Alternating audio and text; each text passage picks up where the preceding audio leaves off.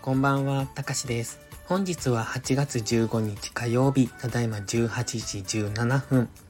それでは本日のドル円の相場分析をやっていきましょう。いつも通り本文内にありますギガファイル便の URL をクリックしていただいて中にある画像を見ながらお聞きください。最初にお知らせです。有料ノートの販売を始めました。ポストプライムのプライム投稿を切り売りする形での配信です。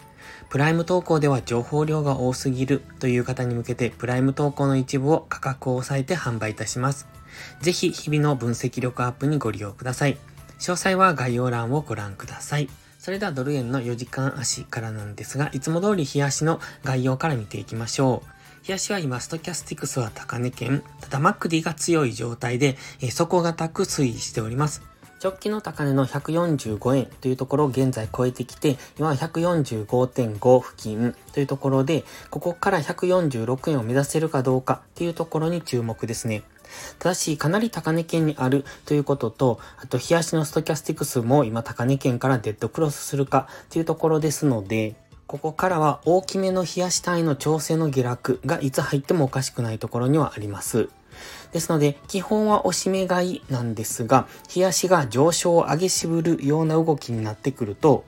冷やし単位の調整の下落に入ってもおかしくない、そういうところにありますので、買い足の上昇トレンドを崩してくれば、冷やし単位の大きめの調整の下落の初動になる可能性がありますので、そこは警戒しながらトレードをしていく必要があります。ではそんな日足の環境認識の中、4時間足の画像を見ていただきたいんですが、4時間足、あの、オレンジのトレンドラインに沿ってじりじりと上昇しております。かなりわかりにくい動き方だというふうには思いますね。1時間足では一応上昇トレンドを作ってますが、4時間足ではじりじりと上昇ですので、えー、押しらしい押しも作っていないという中で、それでも高値更新をしているので、勝ったら上昇するっていう、そんな、あの、相場ではあるんですね。ただし、先ほども言いましたように、いつ日足での調整下落に入ってもおかしくないところ、なおかつ4時間足のストキャスティクスもずっと高値圏ですよね。ですので、やはり一度深めの押しを待ってからの次の上昇の流れを見ておくといいと思いますので、ここのところずっと浅めの押しで上昇しておりますが、ここからはあまりこの浅めの押しからの上昇にはついていかない方がいいかもしれません。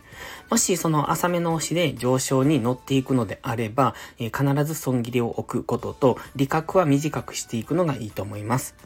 では、1時間足です。1時間足でも、このトレンドラインを下抜けるまでは基本的には押し目がいいですね。緑の矢印のイメージです。ただやはり押しがかなり浅いのでトレードとしてはしにくいと思います。で、基本的にはもう少ししっかり押しを作ってほしいところですが、上昇幅っていうのもさほど大きくない。えっ、と、現在のトレンドに対して上昇幅があまり大きくないので、押しもさほど深くないんですね。トレンドラインに沿って綺麗に上昇はしているんですが、このトレンドラインを下抜けてくれば、次4時間足の GMMA 付近までは下落する可能性がありますので、そうすると144円台前半ぐらいまでの下落は考えておいた方がいいと思います。